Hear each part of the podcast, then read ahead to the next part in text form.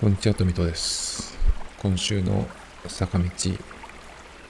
話、坂道話ね、えーですね。これをですね、あの、先週から始めたんですけど、あの、YouTube に出そうと思ってたんです。このシリーズをね。なんだけど、途中で作業中にやめました。だから喋ってる時には、これを、このシリーズを YouTube に、えっ、と、出しますみたいな話をしてて、で、それ用のアートワーク、ジャケットも作ったっていう話をね、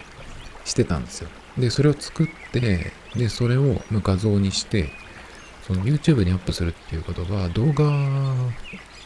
にしないといけないんですね、動画ファイルに。動画って言っても、その静止画に、えっ、と、音声をつけてっていう形の動画なんですけど、ただね、作業中にやめたって言ったんですけど、何があったかっていうと、40分くらいの、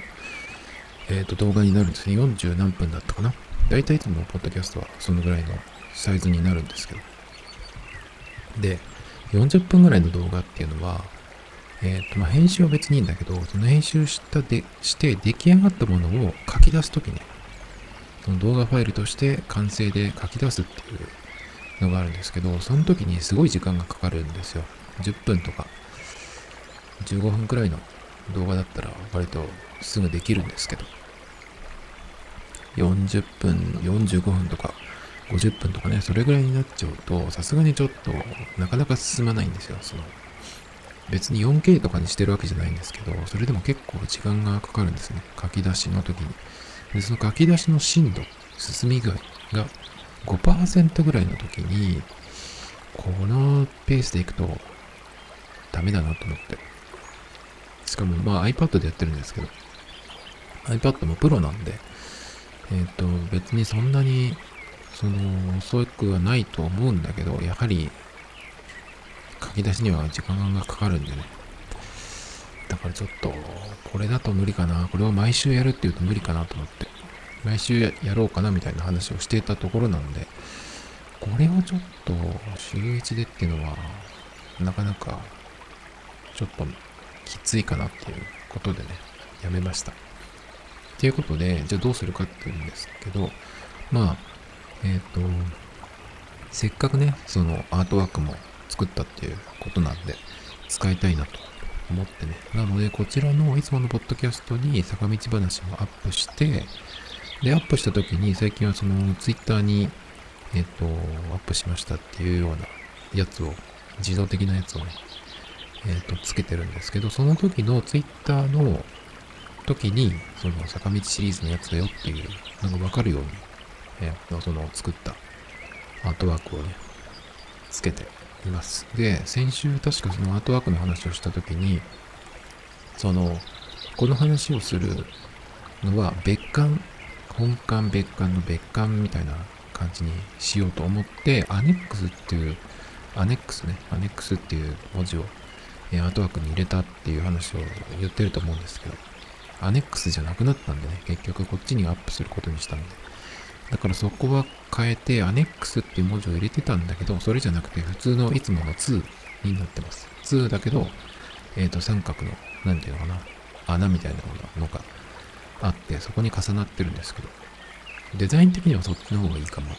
ていう感じでね、一応普通に坂道話をちょっとシリーズとしてやってみようかなと思って、結局毎週なんだかんだ見てるのでね、その稲田に関してはちょっとこう、前より、2年ぐらい前よりも、うん興味が薄れてきちゃってるっていう感じなんだけど、結局桜坂を見てるし、今はね。だから、まあ面白いので、ちょっとそれの何かあったら、1週間分まとめてね、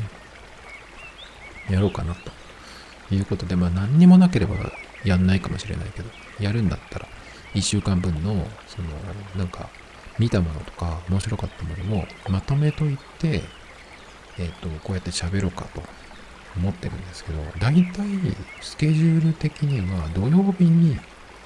撮るのがいいかなっていう気がしてるんですね。日曜日の夜中に、あれがやるじゃないですか。あの、冠番組ね、ひな磯子作。で、月曜日に僕は見るんで、大体。月曜日に見て。で、ラジオも土曜日の夜とかだから、まあ大体僕は月曜とかから聞き始めるんですけど。なんだっけ、こっち星ね。あれを聞いて。あとは、桜ミーツが、木曜日だっけ？今週はないんだけど。あのバラバラ大作戦の枠って、月に1回、なんかあの、1週間、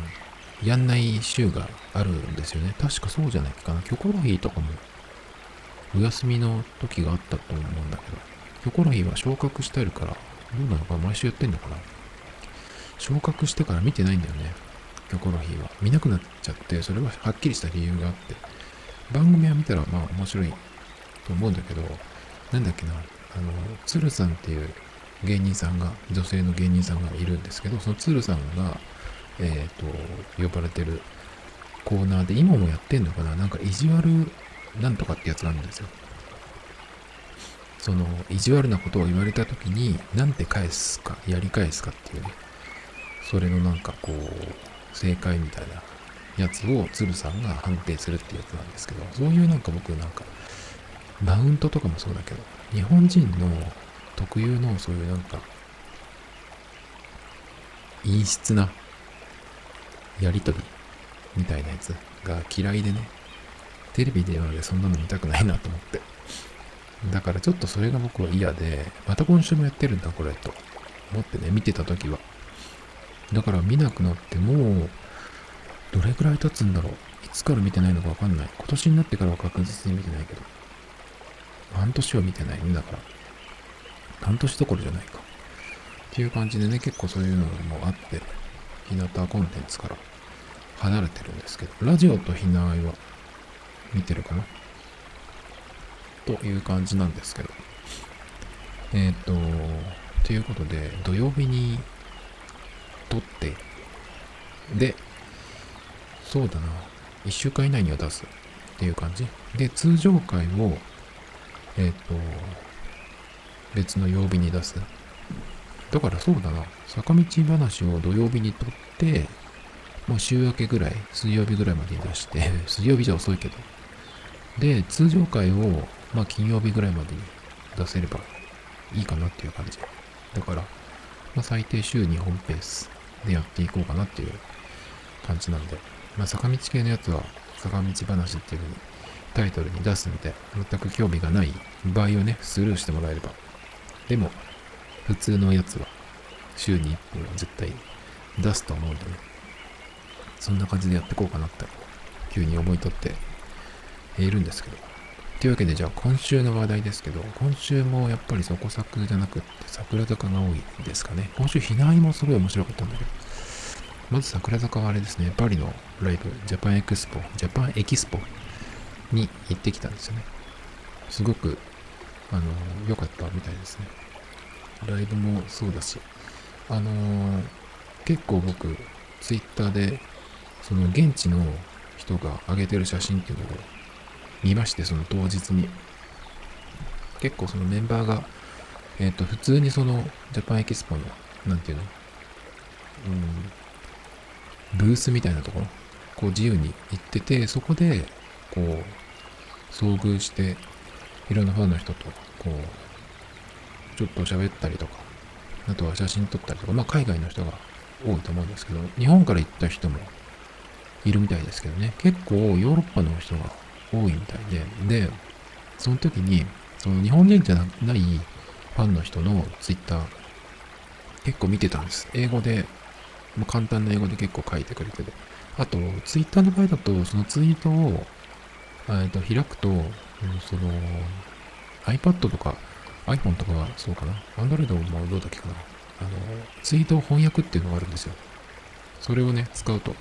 何を言ってるか大体わかるんで、そういうのもあって、結構、その、海外のファンの人のやつを見てたんですけど、僕が見てたのは、えっ、ー、とね、アリゾナの人と、イタリアの人かな。で、その、あともう一人ぐらい誰かいたと思うんだけど、アリゾナの人はアリゾナあ、でもその人はなんだっけな。その人はさすがにジャパンエキスポフランス、パリまで行ってなかったかな。何人か見かけてね、ちょっと、この人たち、日常的にその桜坂の、えっ、と、ことをツイートしたりしてるみたいだなと思って、それならさ、見たいじゃないですか。だからフォローしたり、リスト作って入れたりしたんですけど、ある人が言ってたんだけど、そのフランスでやったイベントだけど、桜坂のイベントに来てた、えっ、と、その日本人以外の人は、イギリスの人はそんなにいなかったみたいな。イギリスの人があ、イギリスじゃない、フランス。フランスの人たちが、その見に来てるっていうわけじゃなくて、むしろフランスの人はそんなにいなかったというか、目立ってない。むしろ、その他の国から、そのジャパンエキスポを見るために集まってきたファンの人たちが多いって言ってました。写真見るとかなりその日本人は、えっ、ー、と、どこにいるのかなっていうぐらい、日本人以外の人が目立つ感じだったんですけど。だけど、桜坂のなんか、グッズとかね、タオルとか持ってたりとかして。だから、そんなにいるんだ、知ってる人が、と思って。まあ、メンバーの人とかの方がもっと驚くんだろうけどさ、実際に。だから、結構その、イタリアから行ってたっていう人を見たんだけど、そういう風にね、その、周りの国から来てたっていうね、人が結構いるみたいですね。それがなんか結構面白いな。まあ、あとは、推しメンがそれぞれ違ったりするんでね、僕が見てた人は、誰だっけかな。ちょっと忘れたけど、小池みなみさんのファンの人とかもいたけど、誰だっけな、僕がフォローした3人くらいの人は、忘れちゃいましたけど、女性の人かな、2人。まあそんな感じでね、すごく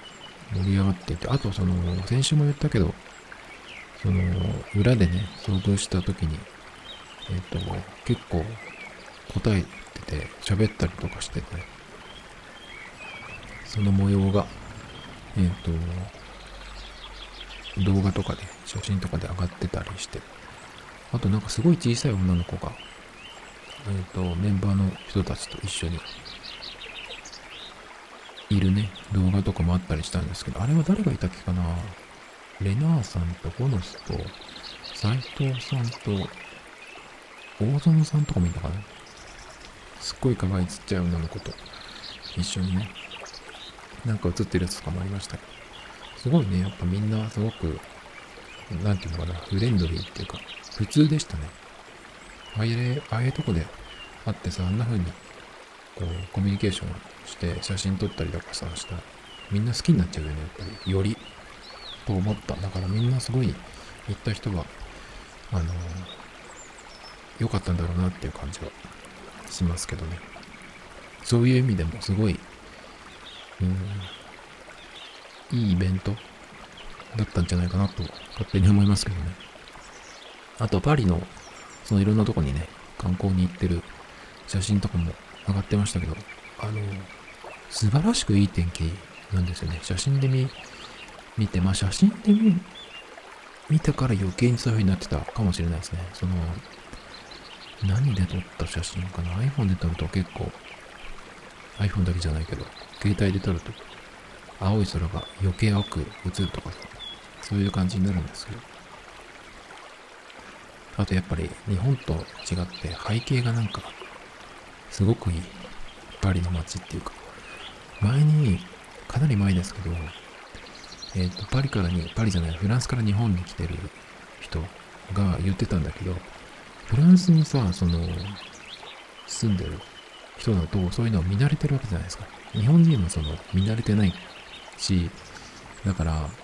すごく、まあ、パリとかイタリアとか、パリとかイタリアって全然、それ言うんだったらフランスとかイタリアだと思うんだけど、まあいいや。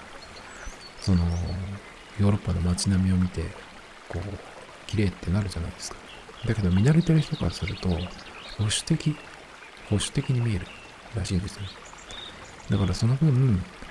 現代建築だったりとか、その、日本のごちゃごちゃした新宿とかさ、まあ、新宿だけじゃなくて、日本の街並みって大体、ああいう感じだけど、統一感がなくて、ごちゃごちゃしてる。街自体がドン・キホーテの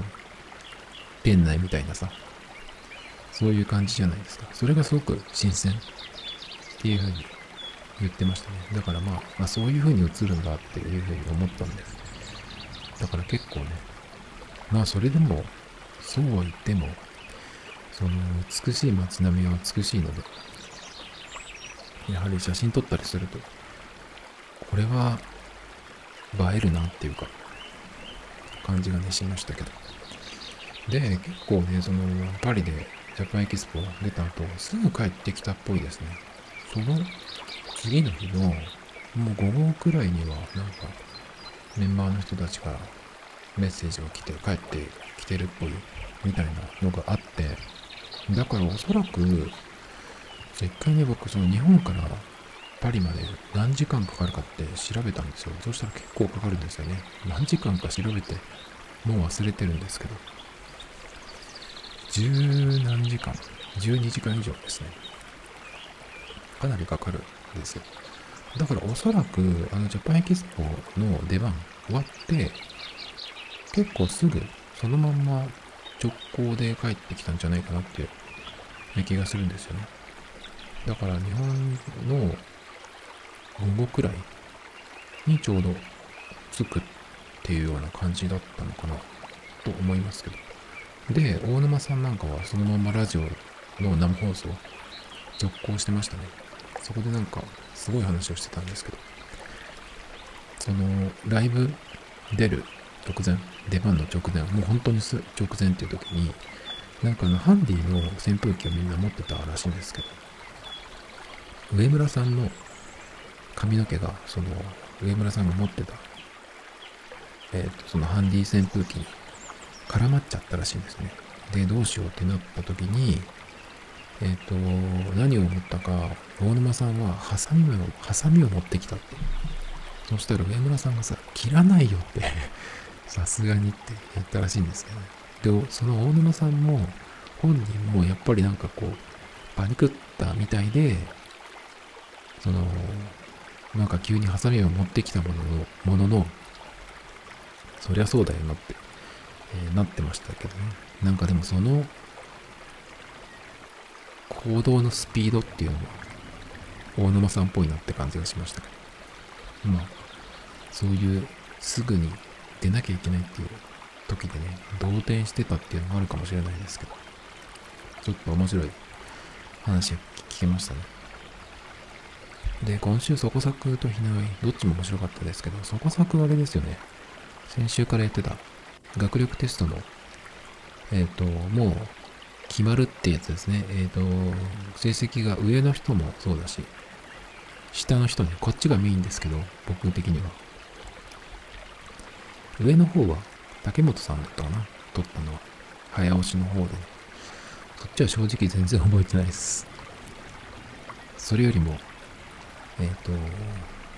おバカクイーンの方ですよね。もうなんか先週からそうなんだけど、この、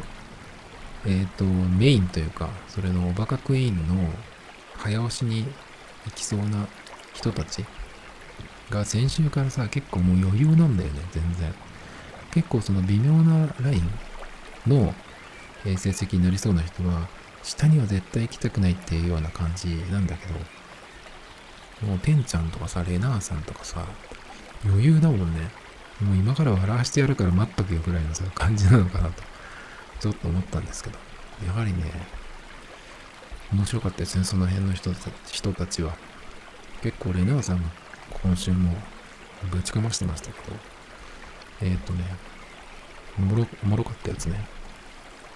水を一度上げるのに必要な熱量をえー、1何？というってその単位をね、答える問題。正解は1カロリーね。1グラムの水の温度を一度上げるのに必要な熱量を1カロリー。このカロリーっていうのを答えるんだけど、レナーさんの答えは、これをカルパスですね。で、カルパスっていう何って感じなんだけど、誰だっけかな？澤部さんかな？カルパスはおつまみだからって言ってね、あのなんかビーフジャーキーみたいなやつですね。写真が出てましたけど。でも本人的にはカルパスではなくて、パスカルの言い間違いみたいな感じのね。で、それを言いたかったんですかって言ったら、そうそうって言ってない、言ってたんだけど、パスカルだとしても意味不明なんですよね、これがね。パスカルはだって、あの、気圧だっけか。僕も自信ないですけど。まあ、こんなのジャブですよね。それからね、えっ、ー、と、レナーさんですね、また。日本の社会の問題ですよ。日本において武士以外の身分である僧侶や農民などから刀をはじめとする武器の所有を放棄させた政策の名前を答える。昔だからその武士じゃないと刀とかね武器を持ってたらいけないんですよね。で、それを取り上げるっていう政策があって、刀狩りっていうのが正解なんですけど、レナーさんの答えは、一般人所有物無の政策ってね、一般人何も持っちゃいけないっていう、すごい政策なんですけど、これは、すごいですね。大受けしてましたけど、僕も声出して笑いましたけど、これは。すごいですね、やっぱ、あの、こっちの人は。もう、格が違うよね。笑わせ方の。すごかったですね。あと、なんだっけな。早押しに行ってからもすごかったですよ、レナーさん。何の問題だっけかな。あ、そうだ、えっ、ー、と、早押しの方の問題ですけど、1972年に日本に初めてやってきた2頭のパンダの名前を、えっ、ー、と、もう一個ね、答えるってやつなんですけど、ランランとかカンカンとか言って、テンちゃんはテンテンって言ったりとかね、してましたけど、そんな中、レナーさんが答え答えたのが、シェイシェイって言ったんですよね。最高じゃないですか、このボケ。シェイシェイってありがとうですよ。それをね、さすがですよね。本当に、ちょっともう、痺れましたね、この、テンポの良さ。あとね、エビで鯛を釣るっていう問題それもなんか、竿で鯛を釣るとかさ、当たり前だよっていうかな。それもすごかったですけど。そのね、エビで鯛を釣るの時のケンちゃんのことが最高でね、シーチキンって言ったんだよね。シーチキンで釣りする人なんて聞いたことないけど、いるかもしれないけどね。いやー、すごかったよね。この、なんだっけ、あ、さっきのパンダの問題問題は、カンカンはね、正解でしたけど、羽生さんもすごかったよね。羽生さんのえっ、ー、と、チンギス・ハンを答えるときにピッコロハンとか書くやつとかね。すごかったな。あとなんだっけかな。羽生さんすごい秀逸なのがあったんだよ。どれだっけかな。うんと、シーチキンを言ったでしょ。シーチキンの時にしらすって言った人もいたんだよ。村山さんだっけか。3期生の。すごかったよね。村山さんといえば最後の最後。愚か城が自分に決まった後に、その早押しのボタンを押しちゃって、その札が上がってくる時に、その上がってきた札が顔に当たるっていうね、そういう一ボケもやったりとかして、ちょっと相当面白かったですね。今週はすごかったですね。なんか、時代が時代だったらちょっとこういうクイズ番組に呼ばれてたかもっていうようなね、人材豊富だから。いや、面白かったね、本当に。先週からも引き続きでごちそうさまでしたって感じで。でも来週も面白そうですよ、そこ作は。なんか、先、えっ、と、3期生が先輩の、なんか、えっ、と、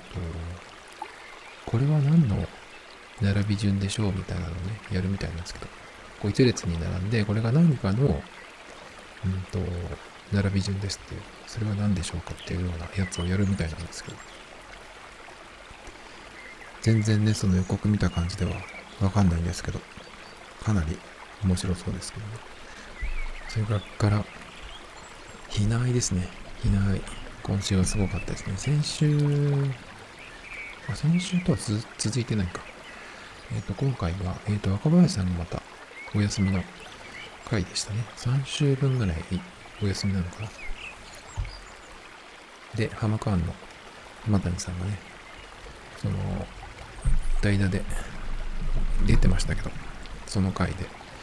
えっ、ー、と、今回は、えっ、ー、と、相関図。4期生も入ってきたので、その、相関図を、メンバーの相関図を作りましょうっていうやつで、この間ね、なんかその、こんな企画を、がやりたいっていう、そのプレゼンの回があったんですけど、ちょっと前ですかね、それは。で、それが、えっ、ー、と、天才マリーさん出してたやつですね。で、4期も入ってきたから、その新しい相関図作りましょうっていうので、やったんですけど、結構ね、でもやっぱり人が増えた分、今回はその、マリーさんが、あの、結構進めていったんで、3期、4期、この辺が中心で言ってたんですけど、ここにさらにこれを見て、見てから1期、2期がもうちょっとこう喋るような感じでやったら、さらにこう、カオスなね、相関図ができそうですけど、そんなに今回は1期、2期がそこの相関図に、えっ、ー、と、こう、なんていうの、書き込みをするっていうような感じじゃなかったんですけど、かなりね、面白かったんですけど、今回は誰の回かっていうと、パルですね。パルがすごかったですね。あの、取り乱してるみたいな感じになっていて、何を取り乱してるかっていうと、その、結構パルのうちに、その、来る、来るっていうか、その遊びに行ってる人が、同期、先輩後輩いるみたいなんですけど、特に4期生が入ってきてから、パルが家に連れ込んでる後輩がいっぱいいるらしいっていうことで、えっ、と、連れ込みたいみたいなね、のがあったんですけど、多分でも、パルって、えっ、と、鳥取出身じゃないですか。結構、その東京から離れたとこから出てきてる人だから、だから多分、そういう、その、自分と同じように、その、遠くから上京してきてる人の、まあ、面倒を見てるというかね、多分その、友達とかとも離れてるからさ、そういう意味で、こう、普段ね、仕事とかじゃない時でも、遊んだりとか、普通に過ごしたりとか、っていうような感じになってるんじゃないかなっていう気がするんですけど。だから多分、面倒見のいい人なんじゃないかなと思うんですけど、パールってだいぶすごくて、その後輩ともそういう感じだし、あの、先輩にも結構、なんていうのかな、こう、懐に入り込めるみたいなね、人なんですよね。だって、小魚とも結構近づける人でしょ。で、あと、ニブちゃんとすごい仲がいいですよね。だからなんかあの辺の人間関係の、なんていうのかな、うまさ、すごいなと思いますけど。でも、パルとニブちゃん見てても、ニブちゃんって結構、その、実は、その、男っぽいところもなんかあるのかなとか、ちょっと思ったりするんですけど、なんかすごいいい先輩なんだろうなって、パルを見ててね、思うんですけど、そんなパルがね、結構その4期生の後輩だけど、年上のメンバーに甘えてるとかっていうね、暴露されたりとかしてましたけど、結構そこが今回のハイライトかな。あとは何があったかちょっと、もうそこで笑いすぎちゃって覚えてないんだけど、結構ね、そのパルが、あの、暴露された時に、あの、思わず立ち上がって詰め寄ってるシーンとかがあるんですけど、そこでね、お寿司がね、帰れ帰れとかってね、言ってたりとかするシーンがあってね、あれが出るっていうことは相当だからそのパルのなんか普段の、こう、先輩との関係性とかね、そういうのがちょっとこう見えたりとかして、いい回だったなっていう感じなんですけど、やっぱ最後の最後にキャプテンが言ってたあの、最後の最後じゃないや、その、バルのとこね、年上、後輩だけど年上のメンバーに、甘えてるっていうところの下りで、人を見てんだなって、人を選んでんだなとかって言って、ボソッと言ってたやつね。あれを聞いてね、その昔のね、あれを思い出しました。あの、若林さんが、あの、ひいきのメンバーをなんか、決めるみたいな。小魚以外にね。で、結局その時に、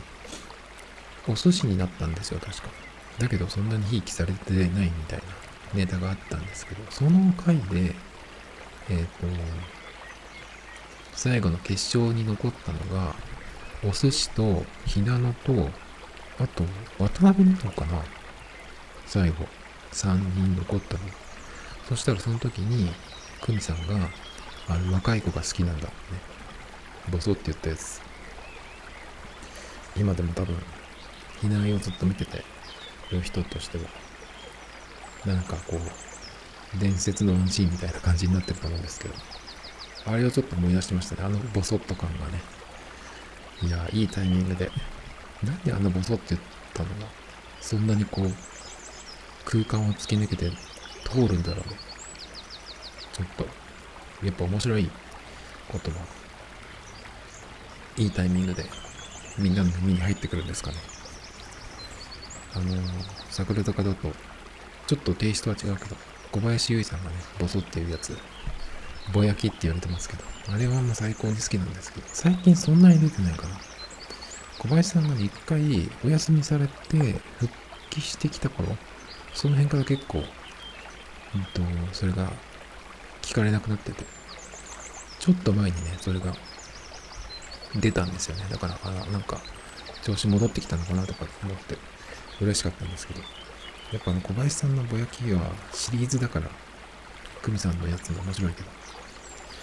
あれはね、定期的に聞きたいですね。あとは、その、そこそこで言ったら、森田さんのゲラね。小林さんと森田さんの近くにその専用のマイクを置いといてほしいですね。ぼやきとゲラを取るやつね。何の話でしたっけ？ひなあいか。ひなあいですね。そう、ひなあいを。今週も面白かったよっていう話で。来週何やるのかな？ヒット祈願とか出てきたような気がするんだけど。で、他には、見たやつは、えっ、ー、と、大沼さんのね、YouTube が来ましたね。そこ、えー、そこ作じゃない、桜坂チャンネルのメンバー企画動画ね、大沼さんのが突如来まして、突如っていうか、普通に火曜日だっけかな。更新されて、えっ、ー、と、釣りをするってやつですね。その、まあ、大沼さんといえば、お魚ネタあの、お父さんが漁師っていうのもあってね、えっ、ー、と、お魚のネタで、今回はその、船じゃなくて、あれはどこで釣ったんだろうちゃんと僕調べてないんだけど、そのどこの海っていうか、釣り堀とかじゃなくて海だったと思うんだけど、どこだっけかな、あれ。普通にその、釣っていいところでしたね。で、えっ、ー、と、最初に上州屋っていう釣り具屋さんに買い物に行って、えっ、ー、と、竿を2本ぐらい買ってたのかな？その用途で分けるっていう感じでね。それとリールと巻くやつね。それから餌？と、あとなんか買ってたかな？なかなかいい金額になってましたけど。で、あれ見てて思ったんだけど、その普通、釣りって言っても普通の女の子って多分餌触れないんですよね。ルアーで釣るんだったら、あれだけど、ルアーも買ってたけど、やっぱり、その狙う魚によっては、ルアーじゃなくて餌の方がね、食いつく場合があるんで、大沼さんは結構今回は餌でやっ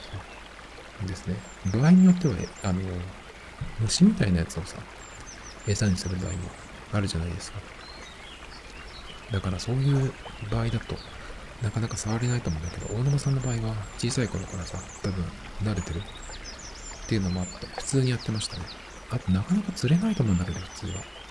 っぱさすがって感じで。でもね、あの、まあ、釣りの動画で、あの、YouTube のやつだから、短くカットしてあるんだけど、あれどのくらいの時間で釣ったのかな？わかんないけど、結構、えっ、と、太陽の高さが変わってた気がするんですけど、最初にね、その動画の中で、大沼さんの竿にヒットが来るのが3回ぐらいあるんですよ。で、1回目、2回目は、海からその魚をあげたところで逃げられちゃったんですよね。あんなことあるんだと思って。2回までしかも。で、3回目にやっと、こう、ちゃんとキャッチするんですけど、あれも魚をこう釣り上げて、その釣り上げた魚を自分で触れないっていう人、特に女の人ね、まあ、僕も自分でその場面になったら、ちょっとこう、難しいかもしんないけど、バタバタしてるからさ、普通に。あの、水からあげた魚って当たり前だけど。だからあれ触れない人がほとんどだと思うんだけど、大沼さんは余裕でしたね、やっぱり。普通に見れる。で、いきなり釣れちゃうっていうのもそうだけど、やっぱさすがだなと。なかなかやっぱりその、うん、まとめてある動画だと、短くまとめてある動画だとね、そこがさすがにそんなに伝わりづらいかなと思うんだけど、あれはなかなかできないんじゃない？普通の人だと。日向坂のミーパンが釣り好きって言ってたけど、ああいう人だったら結構いけんのかな。なんか、一緒にやるのとかなんかあったら面白そうですけど、大沼さんの船でさ、行くっていう。船のやつも見たいけど、さすがに船ってやっぱり借りてこないといけないからさ、この間の、この間じゃない、結構前だけど、あの、2月ぐらいの桜月の時のヒット祈願で、レナーさんと、えっ、ー、と、まつりさんが海から山行ってトライアスロンみたいなね、やつをやってましたけど、あの時に、その、大沼さんが船で登場するってね、めちゃかっこいいやつがありましたけど、あの時はお父さんの船を借りてやったんですよね。で、だから、沼津だったかな、ロケ地が。だったんですけど、さすがにさ、そんなにお父さんの船をね、頻繁に借りるってわけにもいかないだろうし。だから、船舶免許は持ってるけど、じゃあ船をどうするかっていうところも結構あると思うんでね。でもなんかで見たいよね。せっかくだし、なんか、機会があれば。で、大沼さんのその YouTube では、その釣りの買い物して、釣って、で、家で料理したのかな、あれは。天ぷらみたいなのにしてましたけど。結構油が跳ねるってね、やつで。唐揚げにしてたかな天ぷらじゃないね、唐揚げ。してましたけど。そこまでなんか、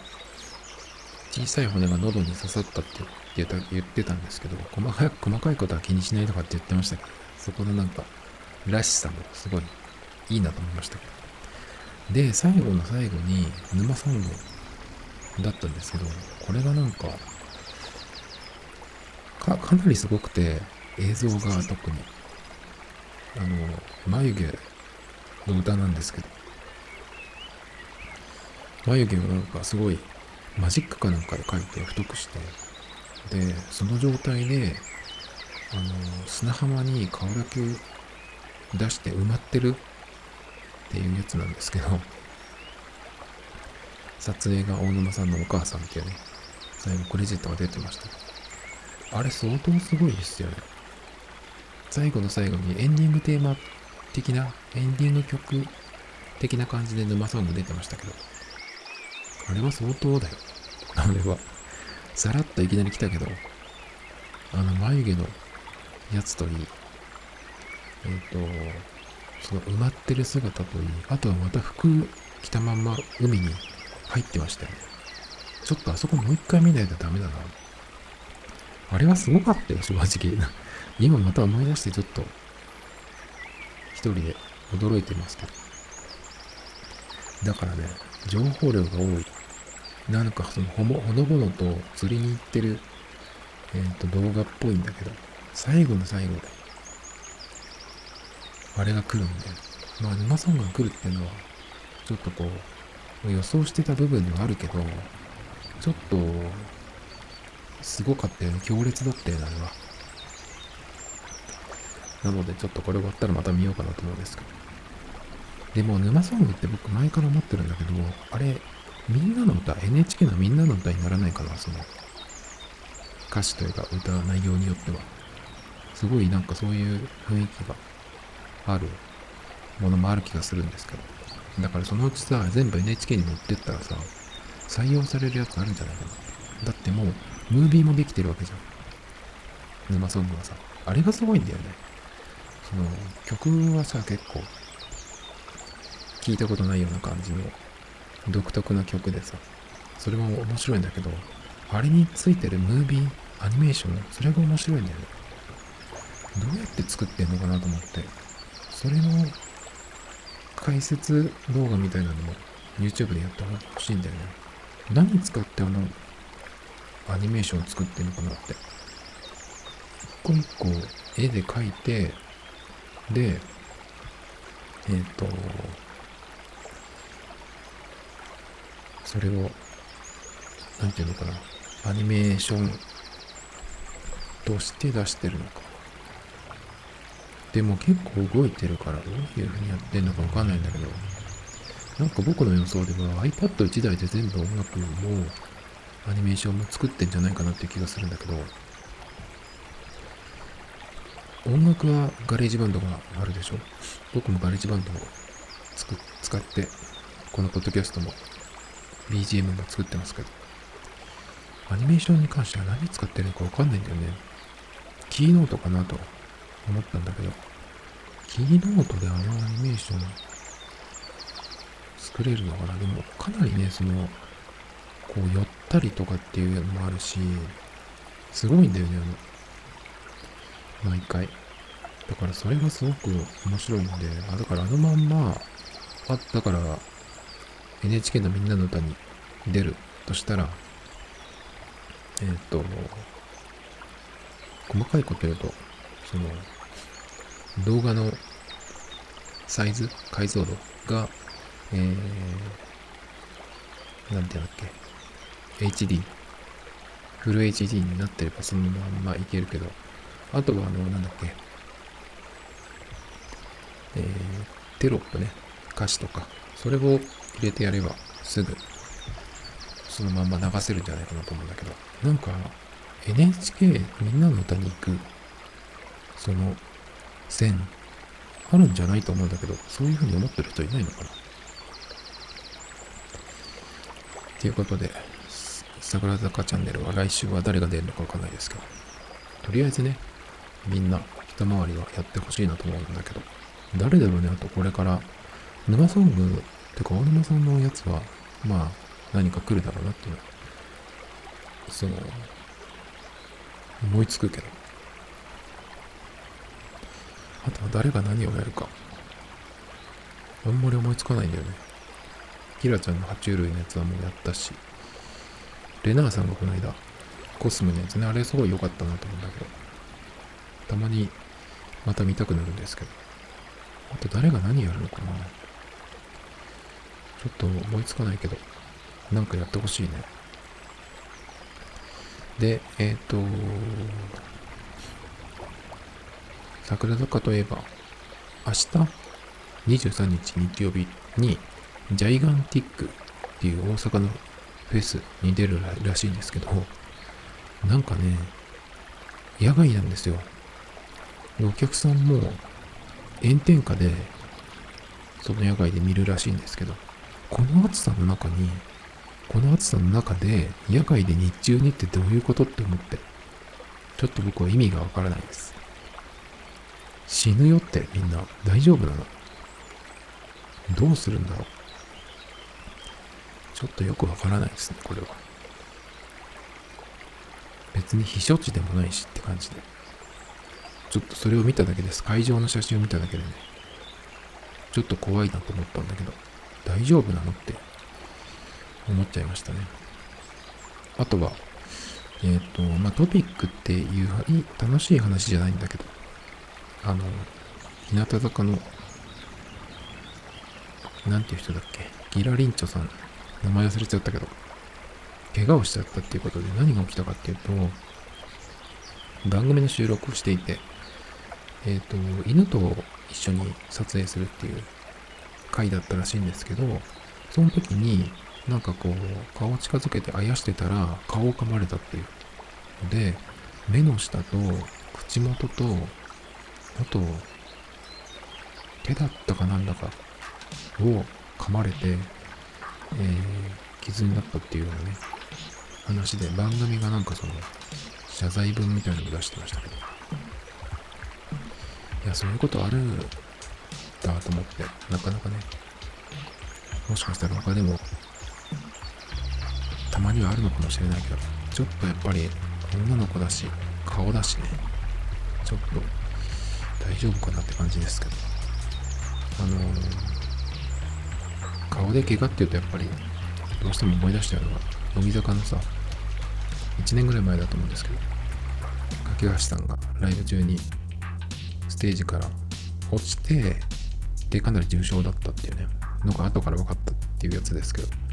あの人は歯が何本か折れて顔も骨折で神経がなんとかって言っててリハビリをしてるって言うけど出れるのか。これからねちょっとあの人は結局どうなんのかなってもう1年だからさどういう風になるのかなっていうそのやっぱ会社としてのこう責任問題とかってもあると思うしどうなのかなあれはちょっとわかんないですけど。キラリンチョさんもね大丈夫なのかなと。まあそこのそれまでそこまでではないとは言ってもやはり顔の怪我なんでね本人もやっぱりショックだと思うんですけど。なんか綺麗に治るといいなと思いますね Tomito Times Podcast This program was broadcasted from Spotify